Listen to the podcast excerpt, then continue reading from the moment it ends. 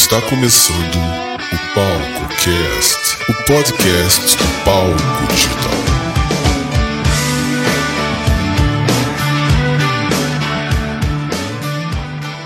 Olá, aqui é o Vinícius Soares e esse é o Palco Cast, edição número 2. O podcast inteiramente dedicado a você, músico desse Brasil.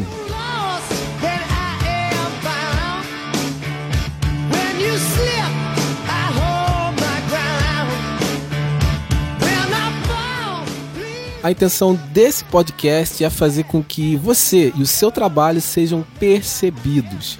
E assim você realize o sonho, esse sonho que bate dentro do peito, o sonho de viver da sua própria música. Se você quiser ouvir esse podcast no seu celular, você pode acessar aí a iTunes Store. Isso mesmo, aqui embaixo você tem o link para assinar esse podcast e ouvir no seu iPhone. Se você tiver Android, você também tem o link para poder ouvir e eu quero também agradecer pelos comentários do primeiro episódio. Muito obrigado, eu li todos, continuarei lendo e peço que você continue deixando a sua opinião, principalmente agora nesse segundo episódio.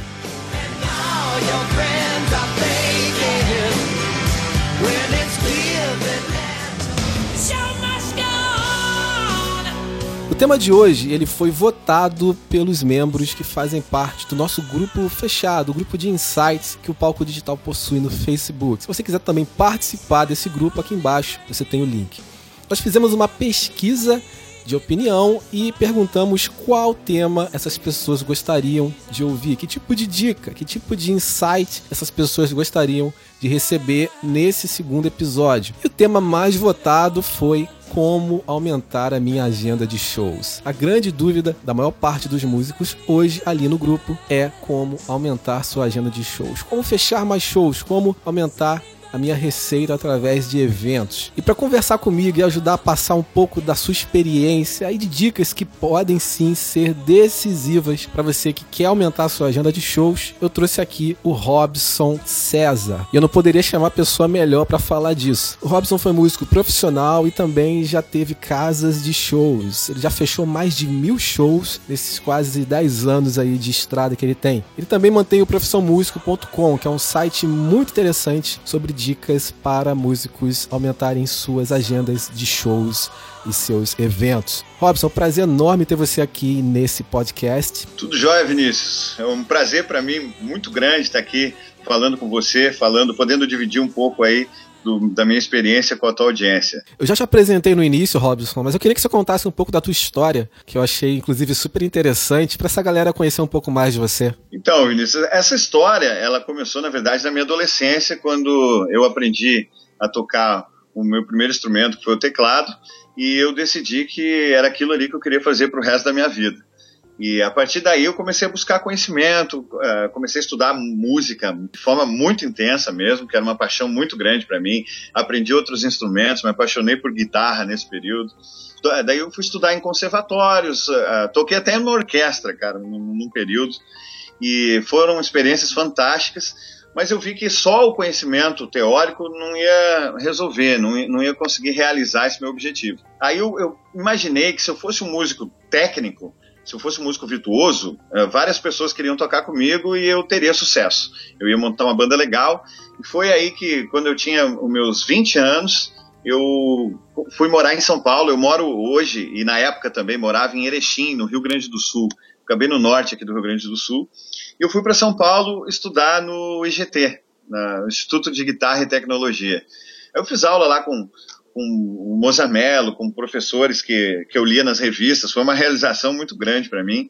Tive uma banda lá nesse período também, que uh, foi um trabalho que foi, teve, uma, um, teve um resultado muito interessante, acima da minha expectativa na época, graças a uma pessoa que foi meu primeiro grande mentor a respeito de, de do show business. Ele era o baixista da minha banda, chama Alex Neves, e ele fazia todas, ele montava todas as estratégias dessa banda. E a gente teve uma projeção muito boa no, no, no nicho de heavy metal, que é o que eu tocava naquela época, em São Paulo, em, em 2004. Então nós saímos em várias revistas nessa época, como destaque de 2004, tocamos em, em, boas casas de show, DirecTV Music Hall, tocamos aí no Rio de Janeiro também, no, no na época chamava Claro Hall, é, o antigo Metropolitan. Fizemos alguns shows fora do Brasil também, um especial que foi o maior da minha carreira, que eu lembro dele demais, que foi na Bolívia, para 25 mil pessoas. Então as coisas estavam andando muito bem, mas eu não conseguia rentabilizar é, essa banda. Ela não, não era uma banda rentável. Eu, uh, o que eu recebia como músico não estava sendo suficiente para manter o, o, mínimo de padrão que eu, que eu precisava para minha vida. Aí eu entrei em uma gravadora. Eu fazia, eu cursei publicidade e propaganda e fui convidado para trabalhar numa gravadora no departamento de marketing e assessoria de imprensa. E aí eu descobri, eu imaginava que aquela gravadora ia me ensinar o que, que era, qual o elemento fundamental para uma banda estourar no mercado. E eu descobri vários pontos ali que realmente eram muito importantes para a carreira de uma banda, mas que também não eram suficientes para uma banda estourar. E depois disso, eu comecei a produzir meus próprios eventos. Em 2008, eu comecei a, a, produzir eventos de forma mais séria. Antes eu já tinha feito alguns e depois eh, mais informais, né? Antes de 2008, onde eram alguns festivais que eram promovidos mais para a gente ter onde tocar do que por lucro propriamente dito. E a partir de 2008 eu comecei a fazer eventos profissionais e logo em seguida também eu tive a oportunidade de, de comprar minha primeira casa de shows. No total eu tive quatro casas de shows e nesse período eu contratei e produzi mais de mil shows. E isso me trouxe uma visão muito interessante. Eu, como músico naquela época, eu passei a atuar também como contratante. Então, eu comecei a enxergar um, um, por um ponto de vista um pouco diferente, né, como funcionava o show business. Eu também atuei como produtor de algumas bandas, sendo o último trabalho que eu realizei foi com a banda Mascavo, lá de Brasília, onde eu fazia a produção do pessoal lá. Quais erros ou qual erro é mais comum e que você observa que fecha realmente muitas portas para eventos, para shows, Robson? Eu quero começar por esse tópico, porque eu acho que antes da gente falar sobre inovação, sobre o que fazer, é muito importante consertar o que de repente está errado, né? O que, que você enxerga de erro e, enfim, que poderia ser consertado, corrigido nesse cenário? Olha, está é, faltando um, algum elemento é, que ou não está satisfazendo os interesses do público, ou não está satisfazendo os interesses do contratante. Os interesses do contratante eles são diretamente ligados ao, aos interesses do público. Para uma banda vender muitos shows, ela precisa ter um produto atraente que desperta o desejo no público, que faz com que as pessoas queiram comprar ingresso para assistir esse show. Então isso pode parecer até de certa forma lógico, mas é realmente isso que faz com que uma banda venda mais shows, a partir do momento que ela tenha um produto bom. E para falar a respeito dos erros, eu gostaria de explicar um conceito que eu chamo da tríade do show business. O show business ele é sustentado em três pilares. Um deles é a banda, o segundo pilar é o público e o terceiro pilar é o contratante. E cada um tem, tem interesses e, e, dores específicas. O interesse do contratante ele se resume em obter, na obtenção de lucros. Uma casa de show ela gera muitas despesas então, é, é fundamental para um contratante que ele tenha uma pré-certeza, posso dizer, porque certeza a gente nunca tem antes de contratar um show, mas que seja um risco muito bem calculado, porque caso contrário, esse prejuízo ele pode tomar uma proporção muito grande. Então, é, o contratante ele não costuma arriscar muito em bandas que ele está contratando. O interesse do público, a gente também pode resumir ele que as pessoas querem pagar ingresso para assistir um show e voltarem mais felizes do que quando elas saíram, saíram de dentro de casa.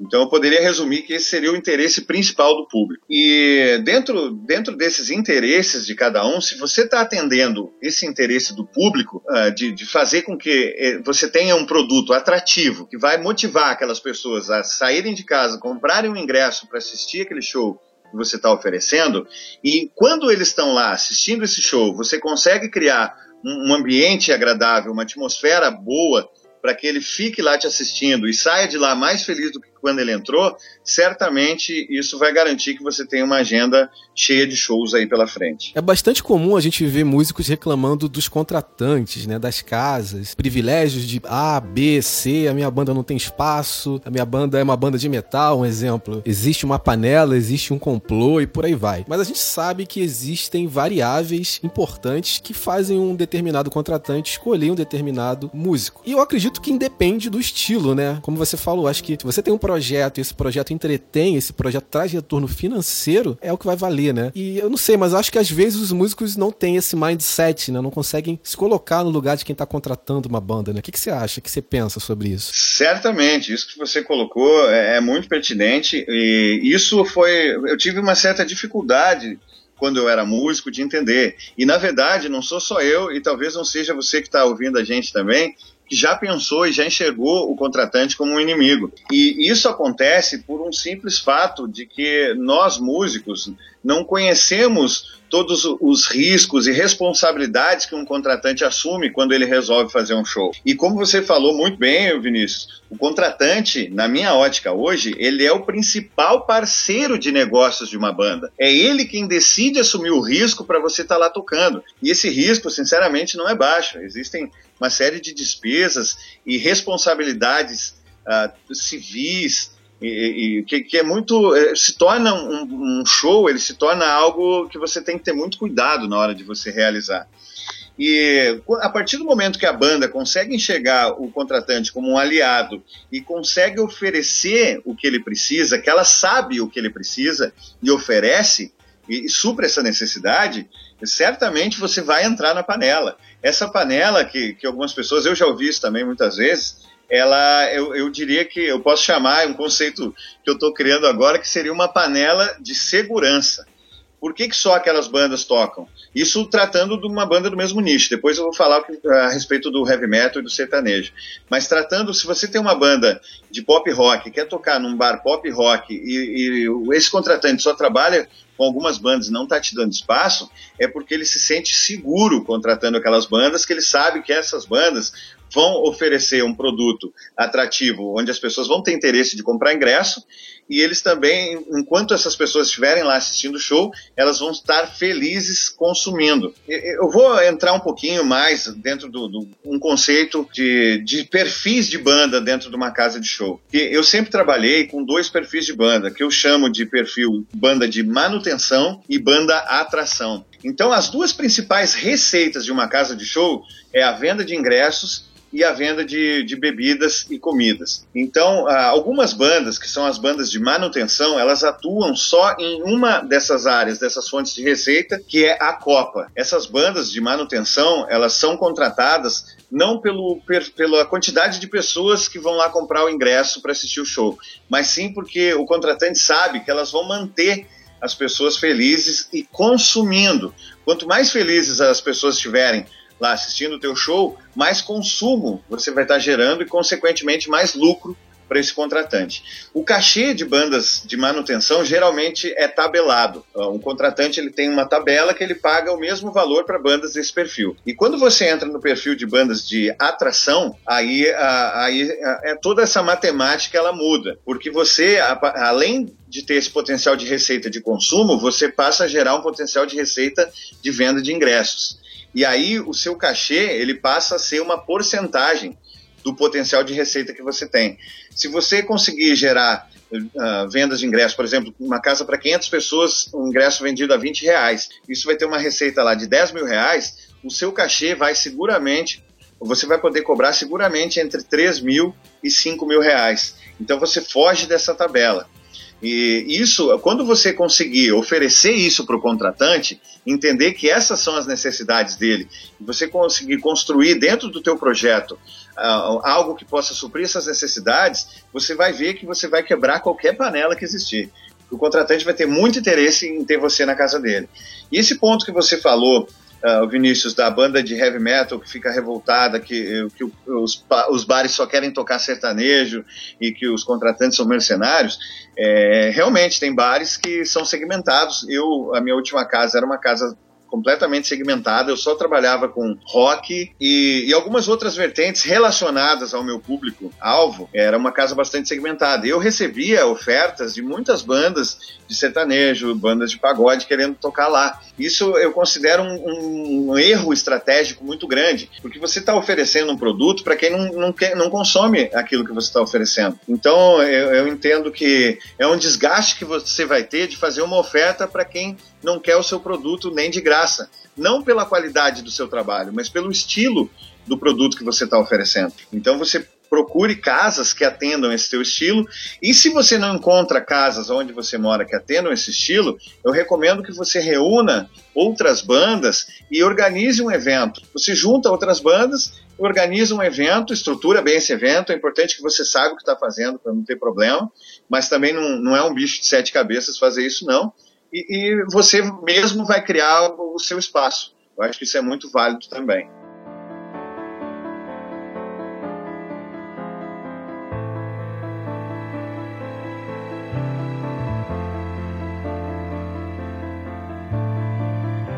A gente vê com isso a importância né, de uma banda, de um artista cultivar a sua base de fãs. Né? Eu costumo dizer isso sempre no palco digital, que quem possui uma base de fãs possui a moeda de troca que o mercado exige. Né? Exatamente. E esse trabalho, Vinícius, que tu realiza, é, tem feito com que muitas bandas ah, consigam conquistar o seu público e, e, façam essa transição de bandas manutenção para bandas atração.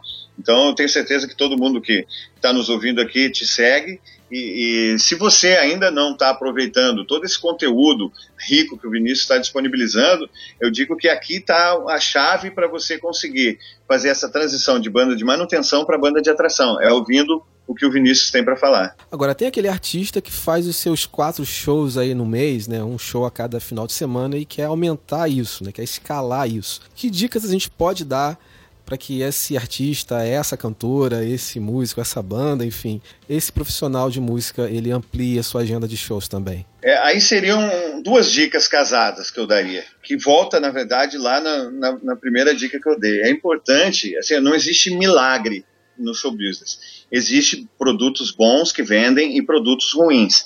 Então, se você está vendendo pouco show, eu recomendo que você pare e pense, tente se colocar no lugar do teu público. Faça um estudo também de mercado para ver se aquilo que você está oferecendo tem demanda. Às vezes não tem. Então pode ser esse o erro e aí você não tem como reverter, a não ser que você amplie a sua demanda uh, mexendo no teu produto. Então, você construa um produto. Uh, vou dar um exemplo bem simples, assim. Você é uma banda de, de rock, e aí você tem lá o show da tua banda. Qual que é o apelo uh, da, da, dessa tua oferta? Sabe, o show da banda uh, On The Rocks. Tá, vamos botar um nome nessa banda. Qual que é o apelo? É o teu show. As pessoas talvez que nunca te viram tocar não tem apelo nenhum, a não ser o estilo. Ah, eu quero ver um show de rock, eu vou lá. Agora, se você agregar alguns elementos nessa tua oferta, você vai tornar o teu produto mais atrativo. Por exemplo, show da banda On The Rocks tocando clássicos do rock anos 80. Então aí você já tem um elemento que vai te gerar mais apelo na tua chamada. E isso você pode ser bastante criativo. Quanto mais apelo você conseguir criar na frase que vai no cartaz do teu show, isso vai, vai, vai te trazer muito, muita força para você vender mais ingressos. E o, o, segundo elemento fundamental, depois que você tiver um produto que as pessoas querem consumir, que elas estão dispostas a sair da casa delas, pagar ingresso para assistir, você tem que saber como vender esse show também. É muito importante, porque a maioria das bandas, elas pecam muito na hora da venda. Eu mesmo recebo, até hoje, muitas ofertas de bandas, sendo que a grande, grande, grande maioria delas me mandam ofertas inbox no Facebook. E talvez você que está ouvindo faz isso também, e eu vou te dizer por que no seu lugar eu não faria. Todas as pessoas têm acesso a mandar uma mensagem no Facebook. E para o contratante, talvez você é, pense que aquela é uma mensagem exclusiva. Um contratante de shows ativo, ele recebe aí entre 30, 50, 100 ofertas de show por mês. Então a caixa dele do inbox está sempre cheia de banda oferecendo shows. Até aí tudo bem, eu ficaria muito feliz né, de, de, oferecer muitas ofertas de show no meu, no meu Facebook. Porém, isso se torna um, um, garimpo que não é rentável, porque a maioria das bandas que mandam mensagem por inbox no Facebook são bandas que não têm condições, elas ainda não estão preparadas para fazer um show na, na, na minha casa. E isso faz com que o contratante já se fique desestimulado de olhar uma oferta sua que você mandou inbox. Ah, uma técnica que funciona é, que não é a, a, melhor, mas que funciona, é uma mala direta, bem apresentada, com todo o seu material, com a sua oferta, bem construída, o teu projeto. Você tem que mandar, não assim, eu sou a banda e quero saber quanto você me paga para eu tocar aí. Tem que ter um projeto focado no benefício que você vai gerar para o contratante. Então, é, essa é uma dica importantíssima, uma sacada que, se eu fosse você, eu anotava agora. Quando você for montar, montar uma oferta de shows, pense nos interesses do contratante, que é de atender as necessidades do público, de fazer com que mais pessoas queiram pagar ingresso e que elas se mantenham na casa consumindo enquanto você está lá. Nunca liga para um contratante de shows pela manhã. Ah, geralmente eles trabalham até tarde. Eu tenho uma rotina de dormir muito tarde. Liga à tarde, aí entre a uma e meia, duas horas até seis horas da tarde. Esse é o melhor horário que eu gostava de, de fechar shows. E outro, o melhor formato que eu conheço para você vender shows é você fazendo que o contratante entre em contato com você. Isso muda todo o jogo, porque a partir do momento que o contratante entra em contato com você, quem dita as regras é você. Ele está querendo que você toque lá, então ele vai ter que se adequar às tuas regras e não o contrário. Quando você entra em contato com o contratante, você se sujeita a, ao que ele está te oferecendo. E para você conseguir com que os contratantes entrem em contato com você você, é muito importante que você tenha uma campanha muito bem fundamentada, com um produto bom, né, é, com esse produto estruturado e que você faça com que essa campanha chegue até o seu contratante. Uma forma muito boa de fazer isso hoje é o Facebook. Então, é, e não você mandando inbox lá ou, ou, postando na timeline do cara, mas você pode fazer uma campanha específica, segmentada para casas de shows na sua região. E aí essas pessoas vão ver o seu show e elas vão poder então conhecer o teu trabalho e entrar em contato com você.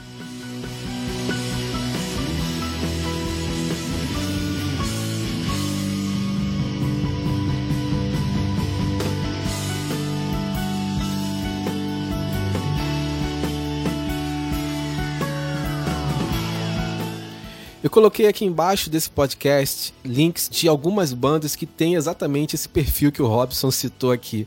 Bandas que movimentam público, que são procuradas por contratantes. São bandas que fizeram e fazem também o meu treinamento palco digital. São bandas que eu acompanho. Eu queria deixar como exemplo, né, para você seguir, para você ver e ter como complemento a esse conteúdo.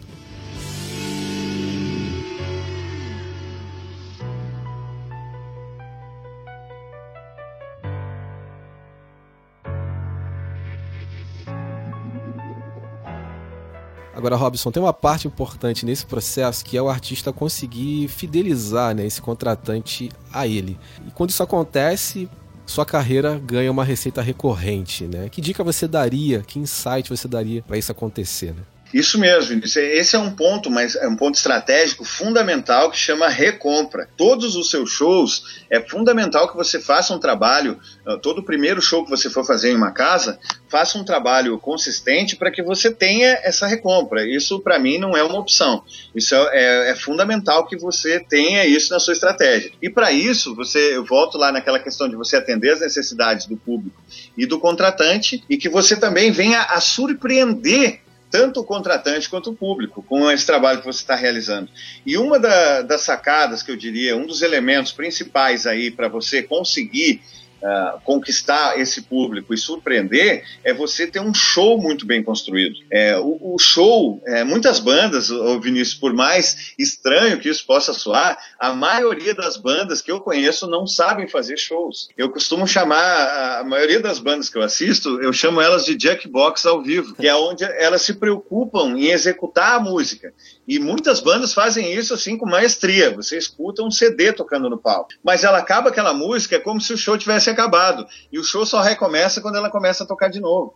E o show ele é um, um, uma, um constante processo de, de conquista desse público. É como se você tivesse saído da sua casa para um encontro com uma pessoa que você ainda não tem muita intimidade. Essa primeira boa impressão ela é causada pela produção uma produção de palco muito bem feita. É importante que você, lógico que você vai estar um pouco limitado pelos seus recursos e, e pela, pelos requisitos técnicos, a estrutura que você vai ter lá para você aproveitar. Mas é importante que você sempre faça uma boa produção de cenário, uma boa produção de figurino. Isso vai te, vai te diferenciar da maioria e vai mostrar o teu respeito tanto com o teu trabalho quanto aquelas pessoas que estão ali te assistindo. Outra, outro elemento fundamental para você causar uma boa primeira impressão é a música, a primeira música que você vai escolher tocar. Essa música, ela precisa, é, as pessoas que estão lá, a tua audiência, precisam se identificar com essa música. É, essa música, ela vai iniciar essa conexão com o teu público no início do show. E essa conexão, você precisa trabalhar e manter ela até o final do show. E eu recomendo que essa música seja uma música que as pessoas conheçam, que elas saibam cantar. E recomendo também que seja uma música, logicamente, que tenha tudo a ver com o estilo da tua banda e que ela não tenha um beat muito elevado, porque se você começar um show com um beat, é você quem determina e dita o, o ritmo, a energia da festa. Se você começar com um beat muito alto, é, você tem a obrigação de manter esse beat até o final, porque se você cair, você vai acabar caindo a energia do show como um todo. Então eu recomendo que você comece com uma música com beat bacana e mantenha uma curva de crescimento no teu show. Outra coisa também que arrebenta com, com, com a conexão é um set list mal montado, tanto pelo, pelo beat quanto um set list de músicas uh, desconhecidas. As pessoas não pagam ingresso para você divulgar as músicas do teu show. Eu não quero ser agressivo com esse comentário, mas é verdade, ninguém paga ingresso para você ir lá e divulgar o teu disco inteiro. E, a gente tem um carinho muito grande pelas músicas que a gente compõe, então a gente acaba uh, querendo mostrar isso e aproveitar essa oportunidade. Só que não é o momento de você divulgar sua música no seu show. Existem várias outras formas de você fazer isso. O Vinícius é um grande expert nisso. E não é no, no, no seu show que você vai fazer isso. É preciso que você monte o teu set list com músicas que criem conexão e façam e cumpram aquele requisito do interesse do público, que é de voltar para casa mais feliz do que quando eles saíram. E a, o set list ele é fundamental para que isso aconteça. Outra coisa que acontece muito e quebra conexão também são solos gigantes, ou o que eu posso chamar também de workshop ao vivo. Então, tem muitos, muitas bandas que, que tem um músico muito virtuoso, e isso é, deve ser explorado sim no momento certo, mas existem muitas bandas que todo solo o cara vai lá e, e fica 2, 5, 10 minutos solando, o guitarrista quando ele é muito bom, ou o baterista quando ele é muito virtuoso também, ele tem dificuldade é, muito grande de manter, a, a, de tocar para a música. A banda ela tem que ser um som coeso, um uniforme, uma unidade sonora, um bloco de som ali. Robson, quero te agradecer imensamente. Tenho certeza que o que você falou, a tua experiência, já está ajudando muitos músicos aqui. E eu tenho certeza que a partir de então, novos resultados vão aparecer, a gente vai começar a ver isso. Eu queria pedir para você que ouviu esse episódio que deixasse aqui embaixo o seu comentário ou a sua dúvida. Vou pedir até pro Robson, se ele quiser, para ele acompanhar os comentários e ir respondendo as dúvidas que forem postadas, tá legal? Robson, mais uma vez, obrigado. Prazerzaço ter você aqui. Ah, então, Vinícius, eu, eu agradeço demais aí